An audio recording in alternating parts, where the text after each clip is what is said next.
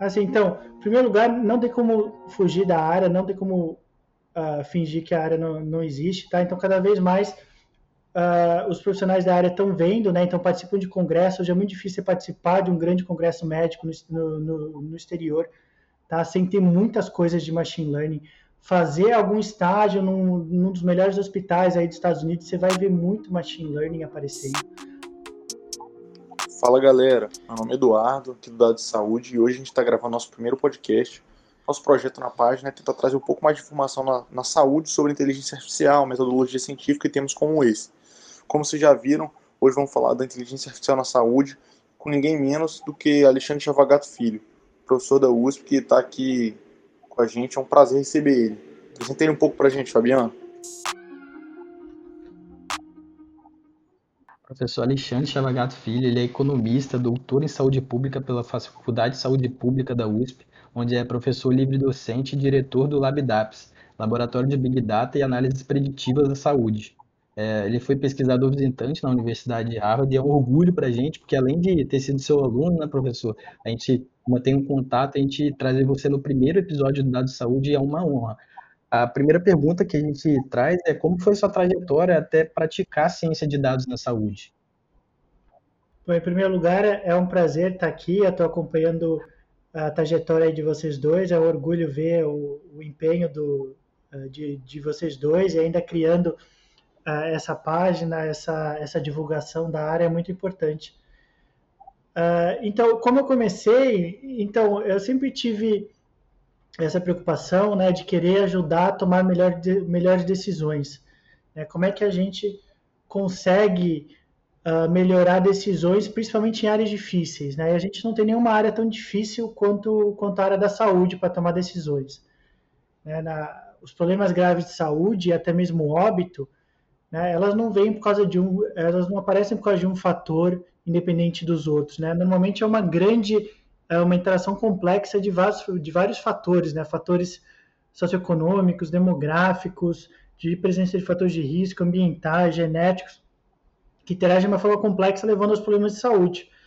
É, e eu sempre, como né, é, economista, sempre me preocupou essa questão, nessas né, que, que economia a gente chama, né, imperfeições de mercado, né, que seriam essas decisões não ótimas, né, que às vezes as pessoas têm uma boa intenção, elas querem tomar a melhor decisão possível, né, mas devido a, a algum problema nesse processo de decisão, elas não conseguem. Né? Normalmente é por falta de informação disponível. Tá? Então, a ideia uh, nossa né, na, na, análise de dados, né, com foco em saúde, é trazer essa ciência de dados, né, como que a gente uh, processa esses dados de uma forma que ajude a melhores decisões na, na área da saúde. Né? E na área da saúde como, e como em várias outras também, né? Hoje nós estamos aí na era do Big Data, onde temos muitos e muitos dados, né? Muitas empresas, hospitais estão coletando esses dados né? e precisam de alguma forma tirar valor desses dados. Uh, então isso vem via, via análise de dados, né? Como é que você tira valor dessa quantidade imensa de dados que a gente está coletando, né? Daí vem essa questão das decisões racionais e, das, uh, e da inteligência artificial. Muito bom, professor. É, a gente sabe que na saúde existem vários tipos de dados, né? Desde imagens, é, dados genéticos, é, sinais, é, extração de texto. Quais são os dados na saúde que você analisa? Você usa deep learning, machine learning? Como que é isso para você? Então, nosso laboratório usa o que a gente chama de dados estruturados. Né? Então, seriam basicamente todos os dados que não sejam imagem nem texto. Tá? E por que isso? Né? Por, porque na área da saúde, na verdade, na área de machine learning, a gente tem historicamente muitas pessoas trabalhando em imagem e texto. Tá? E por que isso? Ah, porque vem lá atrás da ciência da computação, que historicamente os computadores sempre tiveram muita dificuldade de entender linguagem e entender imagem.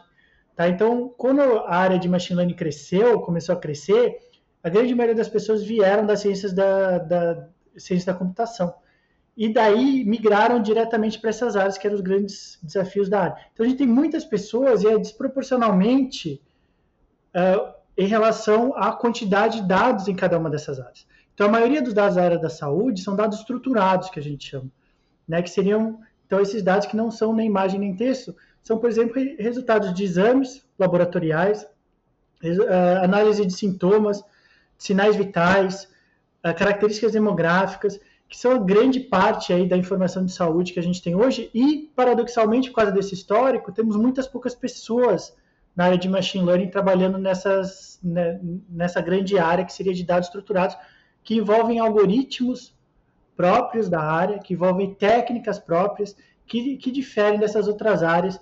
Por exemplo, os algoritmos que o pessoal de imagem usa, que são os algoritmos de deep learning, a gente usa a nossa área, mas eles não funcionam bem. Eles não são bons algoritmos para dados estruturados. Isso é uma tendência muito grande a sobreajuste.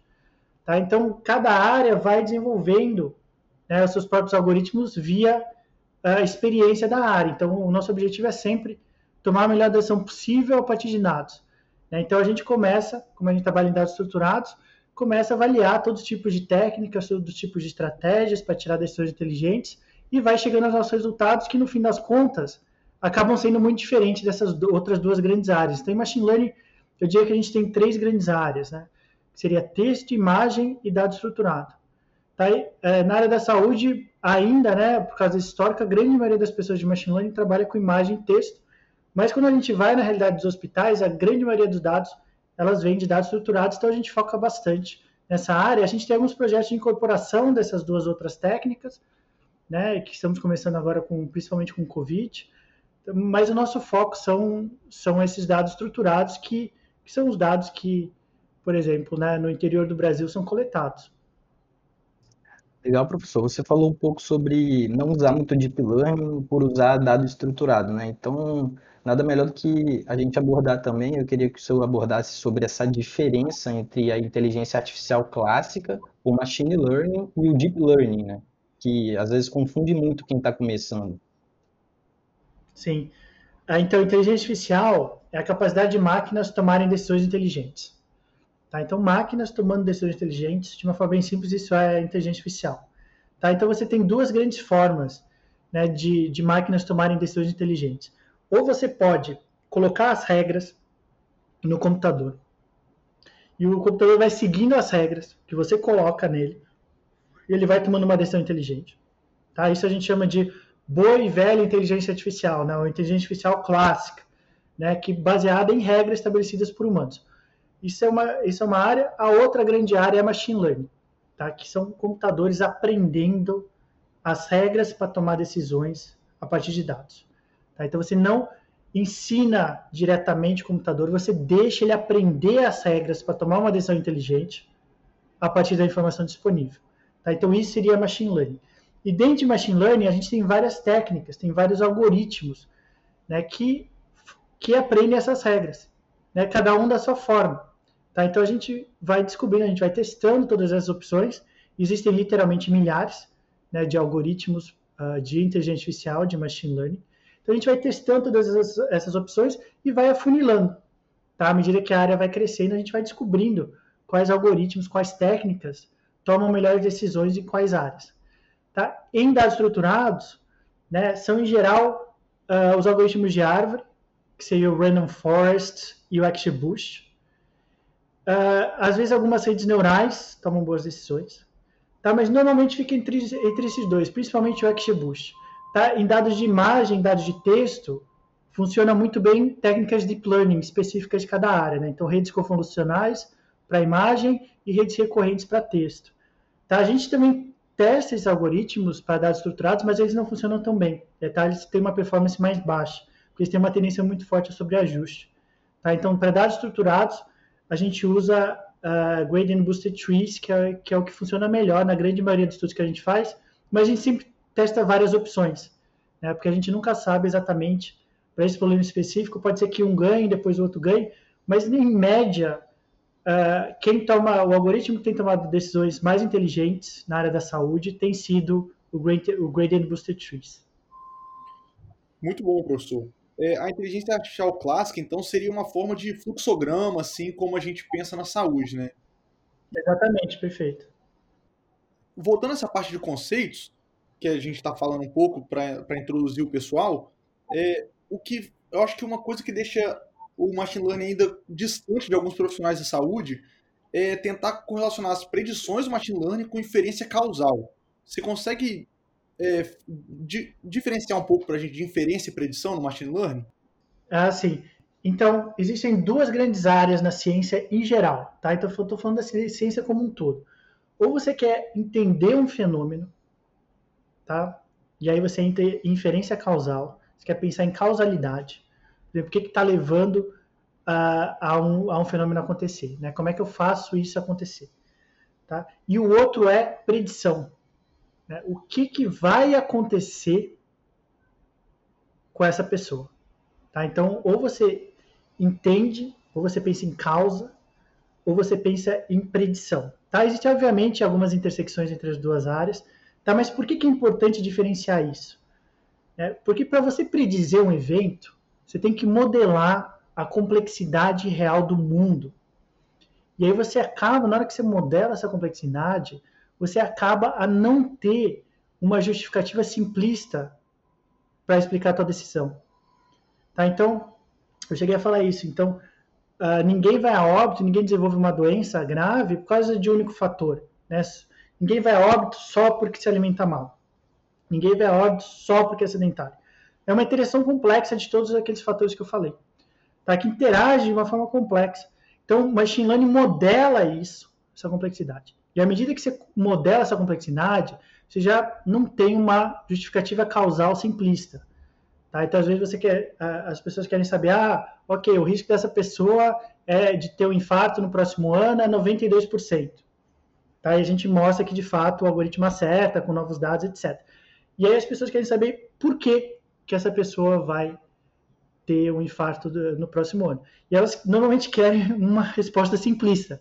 Elas querem que eu fale que é porque essa pessoa se alimenta mal, por exemplo tá? E, eu acabei de, de, estabelecer aqui com vocês que não, ninguém vai a óbito por causa de um fator, é uma interação complexa de fatores, tá? Então a gente não tem, porque não existe essa justificativa simplista, tá? Mas aí a gente sempre consegue explicar por que, que o algoritmo tomou essa, essa decisão, tá? Então tem uma explicação o algoritmo. Algoritmo não é caixa preta, tá? Algoritmo não é magia, algoritmo não é milagre, ele tem regras e a gente consegue entender por que, que ele tomou essa decisão fazendo vários tipos de testes, tá? Então eu consigo falar que o algoritmo está decidindo que essa pessoa uh, tem alto risco de a óbito por infarto no próximo ano, a gente consegue falar, ó, a primeira coisa que ele mais levou em consideração foi o fato que ela se alimenta mal. A segunda coisa foi uh, que, que ela é sedentária. A terceira coisa foi que ela é obesa. A quarta coisa foi a idade. Então a gente consegue explicar sim o algoritmo, tá? Mas eu jamais falaria um absurdo do tipo essa pessoa vai ter infarto porque ela se alimenta mal. Isso é um absurdo. Tá? Porque você pode, essa pessoa pode começar a se alimentar bem e ainda assim, muito provavelmente, vai ter um infarto no próximo ano. Tá? Por quê? Por causa desses outros fatores estão interagindo. Você tira um fator, às vezes os outros começam a ser mais importantes. Tá? Então, é muito importante na área da saúde a gente sair dessas questões simplistas. Né? Por exemplo, né, ainda talvez um pouco mais além, pensar nessa questão de fator de risco. Né? Ah, então, por exemplo, no caso de Covid, né? então, pessoa ah, com diabetes é, é fator de risco para Covid? Olha, talvez aumente em algumas pessoas, mas em outras pessoas não. Tá? Então a gente vê, tem, tem aparecido vários casos na mídia, pessoas com 100 anos. Né? Então, supostamente, o principal fator de risco para ir a óbito com Covid é a idade. Mas tem pessoas com 100 anos, tem pessoas com 90 anos, tem pessoas diabéticas, saiu semana passada, né? Uma pessoa diabética com hipertensão e acho que 90 anos teve Covid e se curou, tá? E continua viva. Tá? Por quê? Porque é muito importante você ter um risco individual das pessoas. Tá? Essa questão de fator de risco talvez funcione em alguns casos, tá? Seja importante em alguns casos bem gerais, bem simplistas, né? De curiosidade ou de alerta à população, etc. Mas o fator de risco é individual. Tá? O fato da pessoa ter a idade que ela tem, se ela se alimenta mal, se ela uh, é sedentária, se ela tem uh, predisposição genética, se ela tem histórico de doença, se ela, tudo isso interage e leva ao risco dessa pessoa acabar indo a óbito. Então é muito importante a gente entender isso. E eventualmente aí, uh, com, com mais dados e com melhora dessas técnicas, a gente vai conseguir isso. Tá? A gente já consegue resultados muito interessantes, muito próximos disso, mesmo com poucos dados que a gente tem hoje. Tá? Então, no futuro, aí, à medida que a gente vai coletando mais e mais dados, a gente vai conseguir dar esse código de risco personalizado, né? Em vez de falar que todas as pessoas com diabetes, por exemplo. Tá? Às vezes, diabetes para algumas pessoas pode ser positivo, né? dependendo da interação dos outros fatores. Né? A gente não sabe. E quando você modela risco individual, você consegue ver isso. E, professor, como que eu conseguiria explicar é, variáveis que não, não têm assim, uma relação causal, uma relação direta, às vezes nem fazem sentido se você pensar de maneira simplista numa associação? Eu lembro de um exemplo que o senhor deu na, no curso de verão da USP, sobre, por exemplo, ter geladeira dentro de casa se relacionar com expectativa de vida para o algoritmo. Você pode falar um pouco disso, assim, dessas variáveis que às vezes a gente não consegue se pensar de maneira simplista, enxergar uma correlação, né, ou causalidade das variáveis com desfecho. Ah, sim, então, exatamente.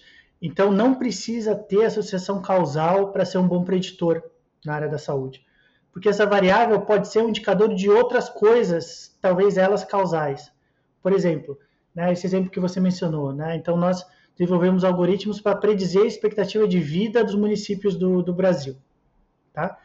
E uma das variáveis que a gente mostrou que o algoritmo prediz muito bem qual deveria ser a expectativa de vida do município brasileiro, dadas as suas, as suas uh, situações demográficas. O algoritmo acerta muito bem.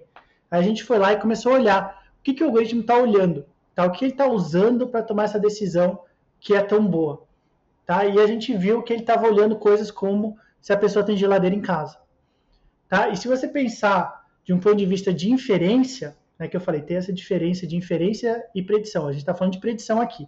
Se, se, a pessoa vier com a mentalidade de inferência, no, no sentido de ficar procurando causa em tudo, né, não faz muito sentido uh, geladeira em casa ser um dos fatores mais importantes para predizer a expectativa de vida. Tá? Mas em termos de predição faz sentido. Tá? Por quê? Porque se a pessoa não tem geladeira em casa, ela provavelmente está numa situação socioeconômica muitíssimo desfavorável. Provavelmente está numa situação de pobreza extrema. Tá? A pessoa nem tem geladeira em casa. Tá? É sinal de pobreza extrema. E no Brasil a renda é muito mal medida. Tá? Então a gente tinha entre as variáveis renda, o algoritmo ignorou essa variável. Ele achou ela totalmente desnecessária. Por quê? Porque ele tinha outras coisas que mediam renda diretamente que eram muito mais uh, claras, que eram muito melhor medidas. Por exemplo, geladeira. Se não tem geladeira em casa, você, você, boa parte, é quase todo mundo, a não ser que você esteja numa mudança, né, no dia da chegada da geladeira e é o dia que o entrevistador chega para você, né? Mas, em geral, quem não tem geladeira em casa está numa situação de pobreza extrema. Tá? Então, o algoritmo pegou isso. E aí a gente fez algumas, uh, algumas brincadeiras com o algoritmo, né? no sentido que a gente tirou essa variável. Tiramos geladeira. Não pode usar geladeira. Escondemos essa variável do algoritmo. Ele começou a puxar computador. Ter algum computador em casa. Também uma medida socioeconômica. Tá? Nesse caso, não de pobreza extrema, pobreza extrema mas de certa forma, está abaixo da, da classe média, se você não tem um computador em casa.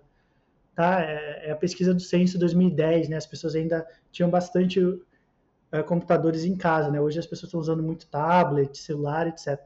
Tá? Mas em 2010 era um bom indicador. Tá? Então o algoritmo não precisa ser causal para ser uma boa predição. Né? Um outro exemplo que eu uso na aula é de internação em UTI para predizer óbito. O teu risco de óbito no próximo ano. Tá? Então, vou tentar descobrir qual é o teu risco, dadas as suas características, de você ir a óbito no próximo ano. A informação de que você foi internado em UTI no último ano é extremamente preditora para eu saber se você vai morrer no próximo ano. Mas não é uma causa do que você vai morrer no próximo ano. Tá? Se UTI fosse causa de óbito, a gente proibiria UTIs de existirem. Né? Então, UTI está causando óbito, como assim? Vou proibir. Então, não é uma causa, mas é uma ótima preditora. Tá? Se eu sei que você foi internado na UTI recentemente, o teu risco de óbito no próximo ano é bem maior. Tá? Então, é, eu costumo usar esse exemplo para as pessoas começarem a entender. Tá? Porque, historicamente, a gente foi treinado, o pessoal que trabalha com ciência, foi treinado a pensar tudo em inferência. Sempre pensar em inferência. Por quê? Porque, historicamente, todas as pesquisas eram de inferência. Tá? Hoje, com a chegada de machine learning, abriu um novo mundo de predição para todo mundo. Mas essa fase de transição, né, botar na cabeça, né, até eu, eu, eu, eu acabei demorando muito tempo também para botar na minha cabeça totalmente essa diferença, porque eu fui treinado com inferência também. Tá? Machine Learning apareceu quando eu já estava já tava no meu primeiro ano uh, de professor, que começou a chegar com força, e eu comecei a entrar de cabeça nessa área. Tá? Então, demora mesmo, porque a gente é treinado para procurar causa em tudo. Em predição, você não precisa procurar causa. Você precisa procurar a variável que prediz consistentemente o que você quer predizer. Outro professor que você comentou, que está muito alinhado com a atualidade, falou um pouco de diabetes e Covid. Ah, como tem sido, né? A gente sabe que o senhor tem colocado uns projetos para frente para realmente ajudar na detecção de Covid. Como tem sido usar essa tecnologia para combater o Covid? Quais resultados que o senhor tem encontrado e as limitações que tem tido? Ah, sim, então nosso laboratório agora, né, uh, estamos sempre sendo focados em, em Covid, tá? E tem muita coisa interessante a ser feita com predição para Covid, tá? Tanto predição uh, do risco da pessoa ter Covid, quanto o risco da pessoa ser infectada por Covid, quanto o risco de se a pessoa for infectada, qual o risco dela ir para UTI, qual o risco dela precisar de ventilação mecânica, qual o risco dela de ir a óbito. Então tem muita coisa a ser feita com Covid, principalmente por se tratar uma doença que a, gente, que a gente não conhece ainda muito bem. Ainda não tem uh, os seus, as suas expectativas de prognóstico bem, bem definidas, segundo diferentes fatores. Né? Então, é uma área totalmente aberta ainda.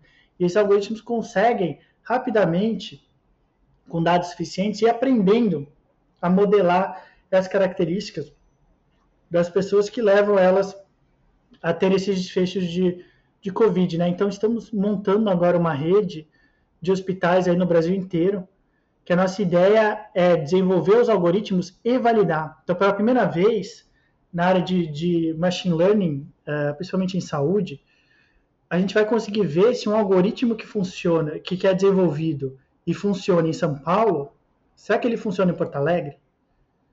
Tá? Para pacientes de Porto Alegre? Será que ele funciona? Será que ele toma decisões inteligentes tão boas para pacientes de Campina Grande? Tá? Será que ele funciona em Vitória? Será que ele funciona em Belém? Tá? Então, é essa a nossa ideia. O quanto de diferença dos pacientes o algoritmo mantém a sua performance em, em, relação a decisões inteligentes, em relação à melhor decisão possível. Tá? O quanto eu vou me afastando e o quanto essas decisões uh, vão piorando em relação ao algoritmo que eu treinei em São Paulo. Isso vai ser muito importante para o futuro da área de inteligência artificial em saúde no, no Brasil. Porque se a gente descobrir que, desenvol que desenvolver o algoritmo em São Paulo ele funciona muito bem em Vitória, tá? talvez eu não preciso desenvolver um algoritmo em Vitória, com os dados de Vitória. Tá? Se eu tiver usado de São Paulo, talvez seja suficiente. Tá? A, nossa, a nossa suspeita é que não. Tá? Que a gente vai precisar desenvolver algoritmos em cada cidade. Tá? Que a performance deve cair uh, de uma forma importante uh, quando a gente tenta validar um algoritmo em realidades diferentes no Brasil, que a gente sabe que as realidades brasileiras são muito diferentes. Tá? Então vai ser a primeira vez e vai ser interessante com o Covid, é que Covid tem variáveis claramente coletadas da mesma forma em todos os lugares. Tá? Então, diagnóstico Covid, RT-PCR, tá? não depende de, de, de, protocolos próprios de cada hospital, da opinião das pessoas, é um exame uh, relativamente unificado aí no, no mundo inteiro. As variáveis que a gente está usando também, resultado de hemograma, sexo, idade, então são variáveis coletadas da mesma forma.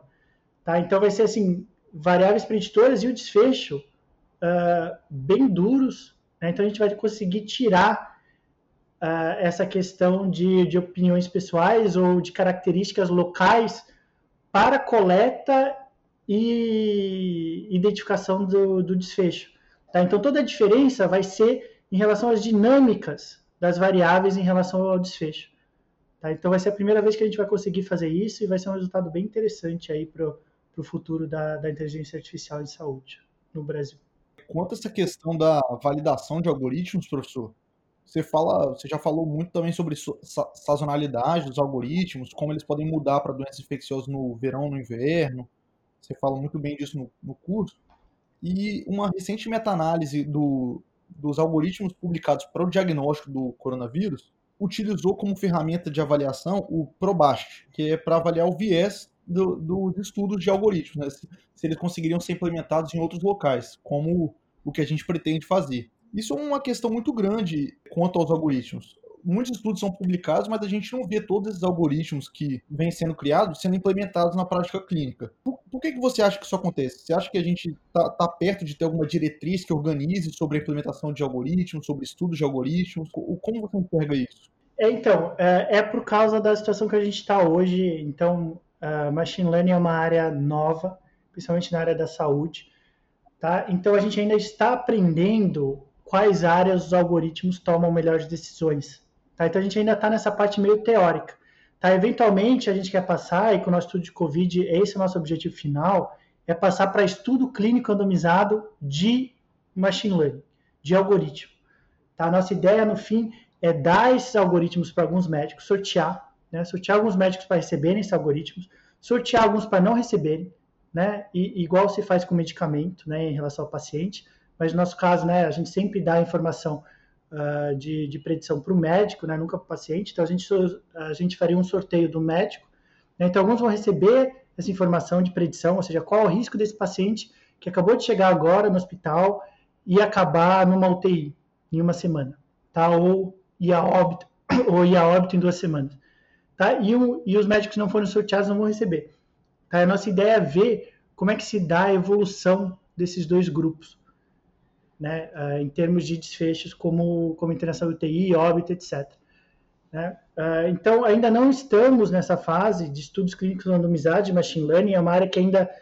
Uh, então, medicamentos existem aí né, há, há séculos. Né? em machine learning é uma área, principalmente em saúde, extremamente nova.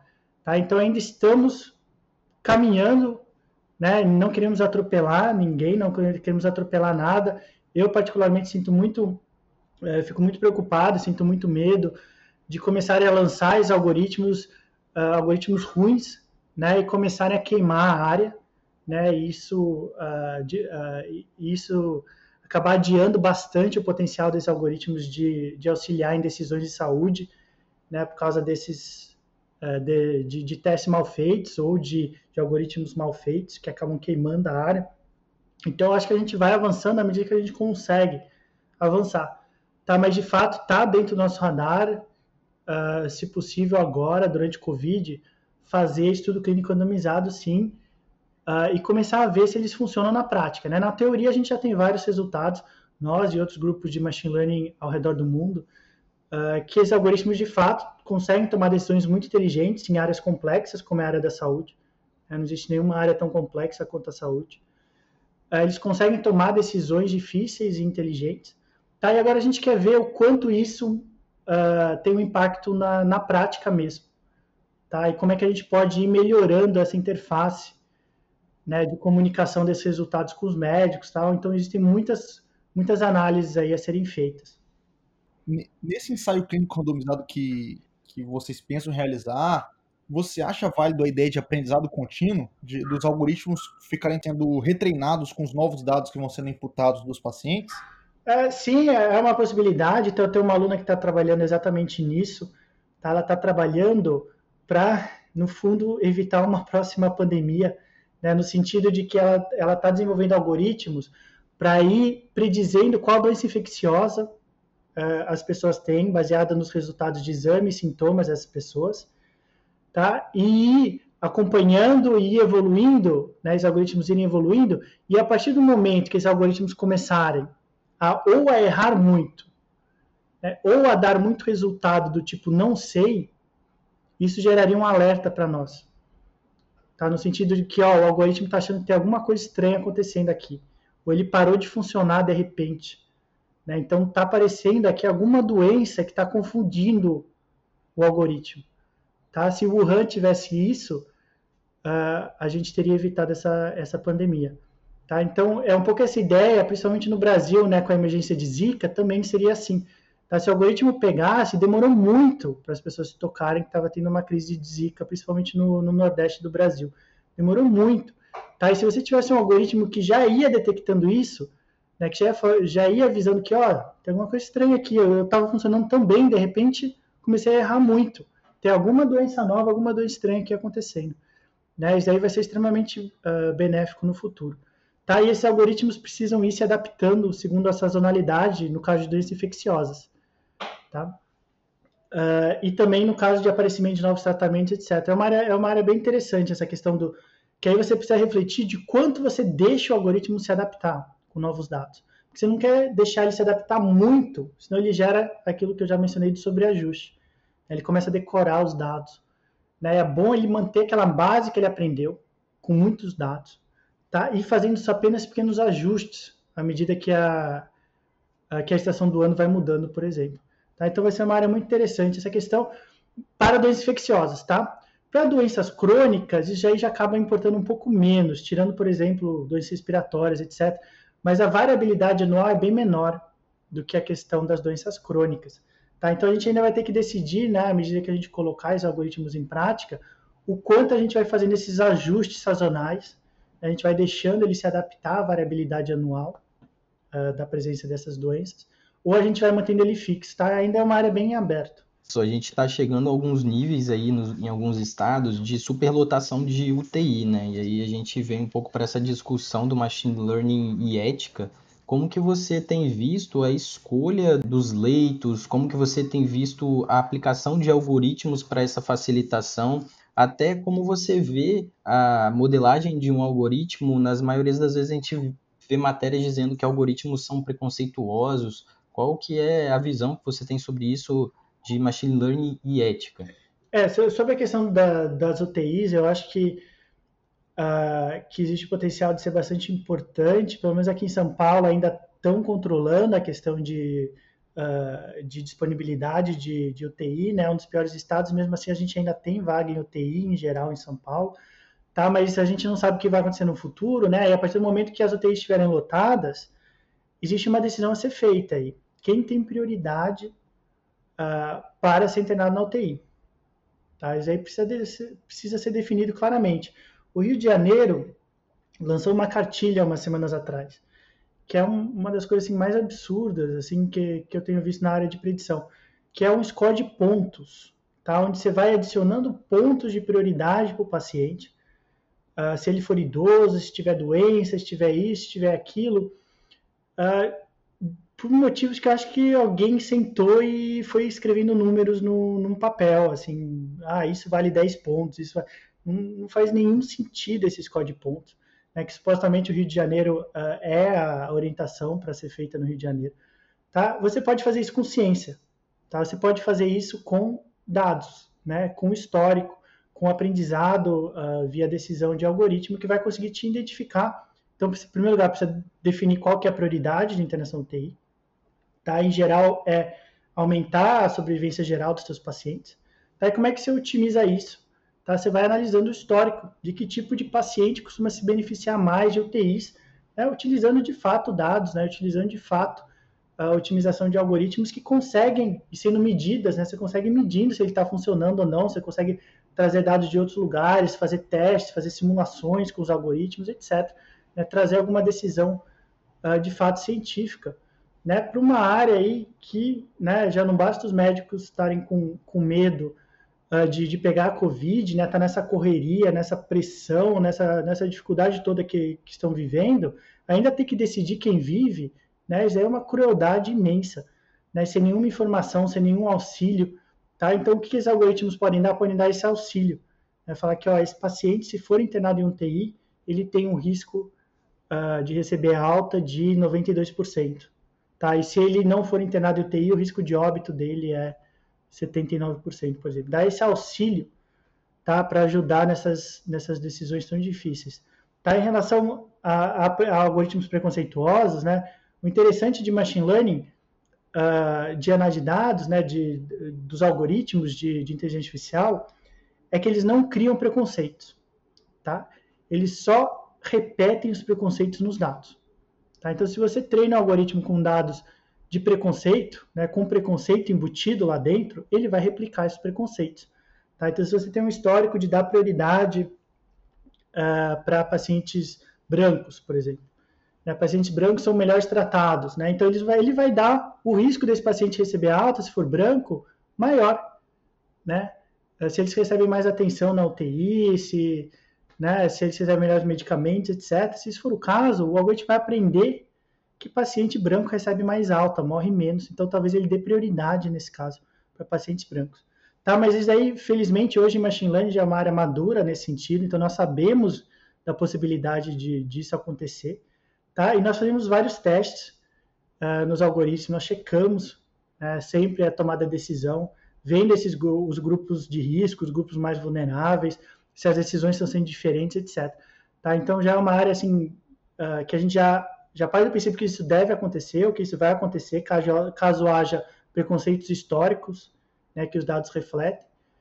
Uh, e estamos uh, sempre atentos a isso, estamos sempre corrigindo os algoritmos para que isso não aconteça. Professor, é, eu posso fazer então algoritmos diferentes para diferentes etnias, por exemplo, para diferentes classes sociais, de forma que os preconceitos não sejam presentes nos dados? Você pode fazer isso, né? Isso é uma possibilidade, ou você dá uh, um bônus, né? Se você vê que, que o algoritmo tem esse preconceito, né? Você criar um indicador de equidade ali no meio, adicionar isso no algoritmo. Tal que a gente faz, a primeira coisa que a gente faz, a gente checa. Uh, a gente vai adicionando ou vai mudando a raça da pessoa e vai vendo como a decisão vai mudando, o algoritmo vai mudando, tá? Ou então a gente checa uh, entre os pacientes que a gente tem, né, nos nossos dados, pacientes negros e pacientes brancos, né, qual a taxa de erro dos dois grupos. Né? Então a gente consegue ver isso. Então a gente sempre faz isso nos nossos artigos. Então a gente mostra aqui, ó, em primeiro lugar, o algoritmo está acertando bastante né, nessa decisão que ele está tomando. E a gente vê se ele acerta mais para uma raça ou para outra, né, para uma escolaridade ou para outra. Então a gente vai fazendo vários desses testes uh, ah, para checar se ele não está uh, ah, tomando essas decisões melhores para um grupo do que para outro. Tá? Então isso é o primeiro passo, é muito importante. Se a gente ainda não encontrou isso nas nossas análises. Tá? Então, na nossa análise até agora, os algoritmos estão tomando as mesmas decisões para grupo, grupos uh, vulneráveis ou não. Tá? Uh, mas a, a, partir do momento que a gente encontrar alguma coisa assim, a gente vai ter que uh, tomar essas decisões de corrigir o algoritmo. Existem algumas técnicas para isso. Tá? De você garantir que as decisões são boas para todos os grupos, porque você não quer aumentar a desigualdade. Se o algoritmo começar a tomar melhores decisões para brancos, você aumenta ainda mais a desigualdade que a gente tem no Brasil. Tá? Então a gente tem que garantir que as decisões são boas para todos os grupos.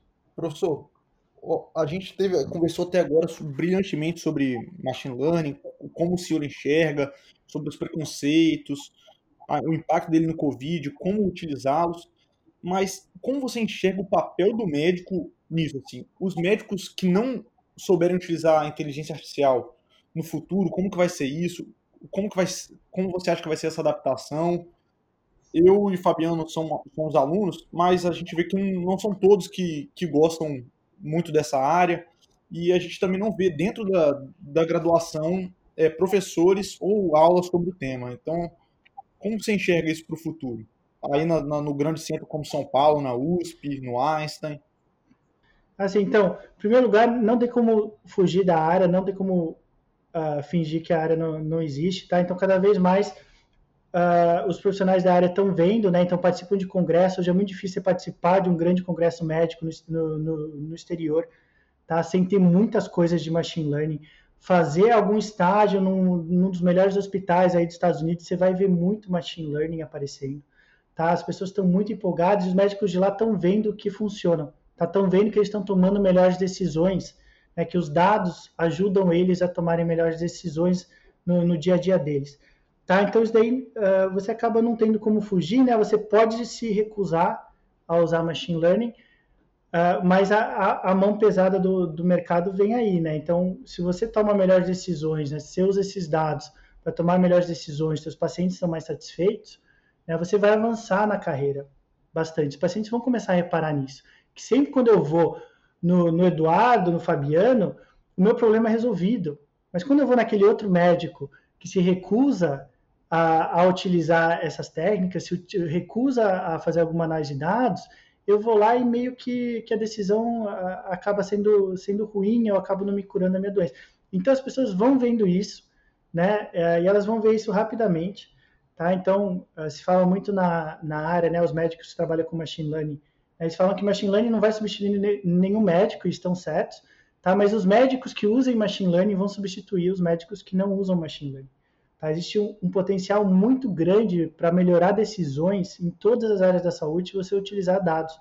Tá? E machine learning é simplesmente essa área que busca tirar melhores decisões uh, a partir dos dados. Então, uh, eu, eu, eu falo bastante né, em, em podcasts, em palestras tal, para mostrar isso para as pessoas, né? Primeiro lugar, para mostrar que, que não é para ter medo de inteligência artificial, tá? Inteligência artificial não é uma ficção científica. Inteligência artificial é tirar decisões inteligentes dos dados, tá? No, no caso de machine learning, né? A gente já já chegou a mencionar essa diferença, né? Inteligência artificial clássica e inteligência artificial com, com machine learning.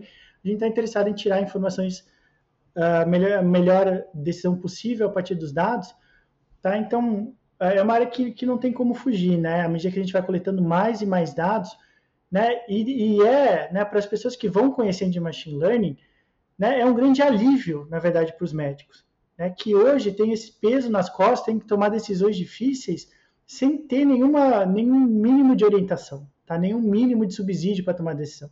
Tá? Então acabam tendo ah, um resultado de exame ali, um resultado de exame aqui, uh, mas nada que junte tudo.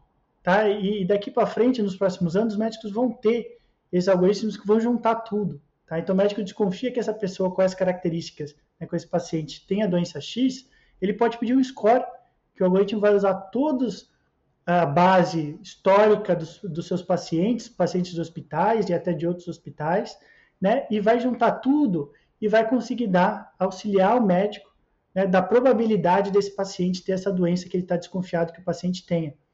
Tá? Então, é, e, e, no fundo isso é uma parte pequena do, do atendimento médico. Né? A, a grande maioria, né, a grande parte vem orientação e acompanhamento, né, que é o mais importante. Essa decisão dura meio segundo, né? E o algoritmo pode uh, ajudar bastante com essa decisão, né? principalmente em caso de dúvidas, principalmente em caso de doenças raras, e principalmente em casos, né, muitas cidades do Brasil têm apenas um médico que tem que atender tudo né, na, na, cidade que ele trabalha. Então ele tem que ser o cardiologista, ele tem que ser o pneumologista, ele tem que ser tudo, tá? E em breve esse médico tem que fazer de tudo, ele vai ter o melhor cardiologista do mundo ajudando ele a tomar decisões difíceis né, o melhor pneumologista do mundo, ajudando ele uh, sempre que ele tiver alguma dúvida. Tá? Então isso aí vai mudar radicalmente a qualidade da, da atenção à saúde e ao mesmo tempo ninguém é, é, obrigado a usar. Isso aí vai estar disponível, mas as pessoas vão ver naturalmente quando o algoritmo fala uma coisa, por exemplo, o risco dessa pessoa ter câncer de mama nos próximos cinco anos é 92%, por exemplo, baseado em todo o histórico dela.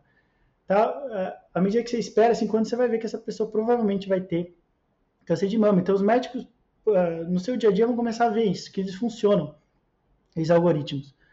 Né? E, e os pacientes também vão ver isso, que o médico que, que liga para análise de dados, que quer tomar decisão cientificamente mais correta, é aquele que acerta mais, é aquele que, que entrega a melhor intervenção para mim, que me orienta melhor. Uh, então, assim, uh, não é uma coisa assim que eu, que eu, que eu sinto assim que eu, que eu preciso convencer as pessoas, uh, eu acho que as pessoas vão começar a ver naturalmente, a gente vê no nosso laboratório todos os dias que esses algoritmos funcionam, tá? A gente consegue treinar para eles, tomar, eles tomarem decisões difíceis, eles funcionam, tá? E à medida que a gente vai aumentando e vai melhorando cada vez mais algoritmos, né? Uh, os profissionais de saúde também vão começar a ver que eles funcionam, que eles não tiram o emprego de ninguém, muito pelo contrário, tá? Então, outra coisa que eu falo sempre no curso, né? É que vai aumentar a demanda por médico, tá? As pessoas vão descobri que sempre quando elas vão no médico, o problema dela é resolvido. Tá? Então eu tô com um probleminha aqui que às vezes eu nem, ia no médico, eu esperaria passar, agora eu vou no médico. Eu sei que ele vai me diagnosticar da melhor forma possível e meu problema vai estar resolvido, ainda hoje. Tá? Então vai aumentar a demanda por médicos, vai aumentar a demanda nos hospitais. Tá? Então, além de beneficiar os pacientes, vai beneficiar bastante os médicos. É importante falar aqui também para o ouvinte que, além do curso de verão, que o professor está mencionando, a gente vai trazer os links aqui na descrição. Ele também tem uma playlist fantástica no YouTube para te guiar nos principais pontos de inteligência artificial na saúde. Além disso, a gente queria que você contasse, professor, para fechar, os materiais que você produziu junto com seus alunos de doutorado, artigos, os pipelines, como que as pessoas podem te encontrar, como que as pessoas podem é, encontrar os seus materiais e quais as dicas que você daria para quem está começando em inteligência artificial na saúde. Ah, legal. Então, eu tenho. Uh, a USP colocou o meu curso de Machine Learning em Saúde no, no YouTube, gratuitamente para todo mundo. Então, a parte teórica está toda no, no YouTube. Tá? Então, é só procurar meu nome que vocês que vocês encontram. Acho que são nove aulas, tá? A gente chega nas questões bem técnicas, assim, mas, mas é tudo bem acessível, viu? Eu não vou, eu não falo, eu não falo muito termo da área, não. Eu procuro, eu procuro manter tudo, tudo acessível, tá? E também para as partes mais técnicas, né? Então a gente tem, eu tive uma aluna doutorado que publicou no fim do ano passado um tutorial em português uh, de machine learning em saúde. Tive, teve um aluno de pós-doc que também publicou recentemente uh, um capítulo de livro de tutorial também de Machine Learning em Saúde. Tá? Uh, eu costumo dar, dar, essas palestras, então elas têm por aí. Eu estou no Twitter também, né? Eu costumo divulgar bastante coisas de, uh, de, de, Machine Learning na área da saúde. Tá? Em termos de, de sugestão, de orientação para quem gosta da área, eu acho que é, que é, uma área que vale muito a pena. Tá? Em primeiro lugar, uh, é uma área que veio para ficar. Tá? A gente está coletando muitos dados. Esses dados têm muito valor. Tá? A gente tem que tentar, de alguma forma, tirar valor dos dados. Tá? Machine Learning simplesmente faz isso. Tá? Tenta tirar da melhor forma possível o valor dos dados. A gente não está preso a nenhuma técnica, a gente não está preso a nenhuma estratégia. A gente só está buscando tirar melhor, uh, o máximo de valor dos dados, tomar a melhor decisão possível. Estamos abertos a qualquer estratégia. Tá? As que a gente usa hoje são simplesmente porque a gente vê na prática que funciona. Tá? Então, eu sempre gosto de deixar isso claro para deixar claro para as pessoas que vale a pena investir na área e não é uma área que vai ser substituída por outra. Tá? Não vai chegar nada aí que vai substituir machine learning. Por quê? Porque se tiver algo melhor para tomar decisões que, que tome decisões melhores do que a gente toma hoje com as nossas técnicas, isso vai ser absorvido em machine learning na hora. Isso vira machine learning na hora. Tá? Então a gente vai absorver. Então vira e mexe, aparecem alguns algoritmos Uh, e a gente testa no nosso laboratório, e os que são bons, a gente, os que funcionam para os nossos tipos de dados, a gente incorpora no nosso laboratório. Uh, então, qualquer tipo de técnica que possa aparecer uh, será incorporada dentro de machine learning. Se tomar decisões inteligentes, vai ser incorporada dentro de machine learning. Então, vale mesmo a pena ir a fundo na área. Tá? Os dados estão aí, temos muitos dados, esses dados têm muito valor. Tá? E, e os médicos do futuro, eu acho, eu acho que, que vão ser exatamente esses né, aqueles que conseguem né, desenvolver os algoritmos, né, não precisa ser diretamente, mas pelo menos com a equipe de ciência de dados do seu hospital, para responder aos seus problemas mais difíceis, tá? as dúvidas mais frequentes que vão aparecendo em relação aos pacientes. Como, como que eu vou tirar valor desses dados que médicos acabam coletando o dia inteiro, né, preenchendo prontuário eletrônico o dia inteiro, tá, tá coletando esses dados dos pacientes, como é que eu tiro valor disso? É, como é que eu tiro uh, como é que eu uso isso para melhorar as minhas decisões no dia a dia, tá? Para eu ser um melhor profissional, para ser um melhor médico, tá? O que, que eu preciso fazer, né? Como é que eu ajusto esses algoritmos com ou o médico próprio fazer isso, é, que eu acho que nos próximos 10 anos esses vão ser os melhores médicos, aqueles que de fato desenvolvem, sabem desenvolver esses algoritmos, vão otimizando baseado nos problemas que vão aparecendo. Tá? Então vai aparecendo uma nova doença, ou, ou eles estão com dificuldade de diagnosticar alguma coisa, ou de, de encaminhamento de pacientes, etc., vão desenvolvendo esses próprios algoritmos para ajudar na, nessas decisões, tá? ou pelo menos que saibam trabalhar com uma equipe de ciência de dados do, do hospital, que eventualmente todo hospital vai ter uma equipe grande de ciência de dados, então todos os hospitais estão contratando cientistas de dados hoje, eles têm muitos dados, tá? e querem tirar valor desses dados, então poucas áreas coletam tantos dados como a área da saúde, tá? então se a gente conseguir tirar valor disso para melhorar a atenção aos pacientes, né? Isso daí vai gerar uh, muitos benefícios, não só para o paciente, mas para o próprio profissional de saúde que vai crescer na área. Né? Os pacientes começam a ver, né? eles começam a ver que esse médico toma melhores decisões, né? que esse médico que tem, um, tem uma abordagem científica, ele toma melhores decisões e sempre quando eu vou lá, meu problema é resolvido e tive essa doença e foi resolvido, eu tive esse tipo de câncer, uh, não, tenho mais, uh, ele conseguiu resolver, as intervenções foram todas as corretas, uh, e etc. As pessoas vão começar a ver isso. Tá? Então não tem escapatória mesmo. E, e, felizmente, né, é, é, ótimo que não tem escapatória, né, no sentido que esses algoritmos de fato funcionam e de fato a, ajudam em decisões difíceis, né, e principalmente em doenças raras, né, que os profissionais às vezes viram pouco na vida, né, e nesses grandes interiores aí do Brasil, nessas cidades pequenas onde você só tem um médico generalista que precisa ser tudo nessa cidade, tá? ele vai ter uh, um baita de um auxílio aí nos próximos anos. Professor, a gente queria agradecer pela, aula brilhante que você deu aqui, pelos ensinamentos, por ter se disponibilizado para vir aqui no nosso primeiro podcast. Acho que ninguém é melhor do que você, diante de toda sua contribuição para saúde pública, para epidemiologia e para o machine learning lá no LabDAPS, como você está conseguindo impactar o machine learning no Brasil. Eu gostaria de recomendar para todos os ouvintes o curso de verão do professor Alexandre. É, é foi brilhante. Eu fui para lá com algum, com algum conhecimento e saí de lá com um conhecimento muito maior do que eu entrei. Ele foi super disponível para tirar as dúvidas, os monitores também, o André. Foi todo mundo show de bola lá. É uma semana de muito aprendizado. E agradecer, professor. Você está sempre de portas abertas aqui com a gente. Quando você quiser falar alguma coisa, quiser divulgar, o que você precisar, a gente está aí também. Porque o senhor é, é, faz parte do, do, da nossa trajetória aqui no, no Machine Learning também. Ah, eu que agradeço, é muito bom ver uh, jovens profissionais assim empolgados na área, né, indo atrás.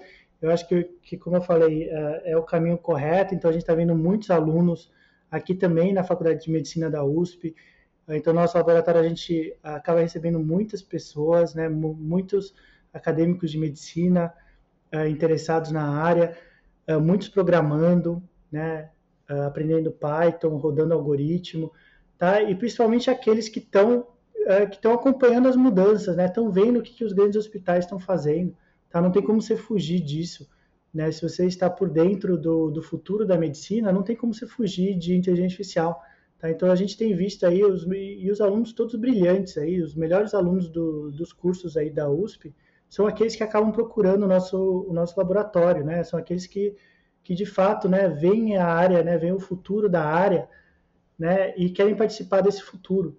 Né? Então, assim, uh, eu, eu, só tenho a, a, parabenizar você, Eduardo, Fabiano, né, que são duas pessoas aí que estão indo bastante atrás, tá? E eu tenho certeza que em 10 anos vocês uh, vão, vão, refletir, vão ver que tomaram a decisão certíssima, tá? É, eu acho que vocês têm uma carreira brilhante aí pela frente e os seus colegas aí que estejam, que estejam ouvindo, né, também, né? Então, a capacidade de tirar uh, decisões inteligentes a partir dos dados então, vai ser uma coisa extremamente poderosa, aí, no, principalmente nos próximos anos.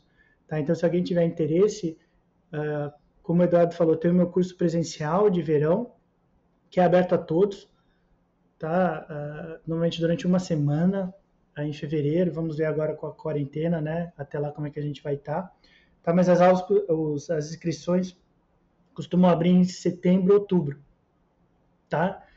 Uh, e sempre lota, assim, bem rapidamente. Ah, então, eu recomendo bastante se alguém tiver interesse. Aí a gente entra nas partes mais práticas mesmo. Tá? Mas aí agradeço de novo, Eduardo e Fabiano, pela, pelo convite. É um prazer.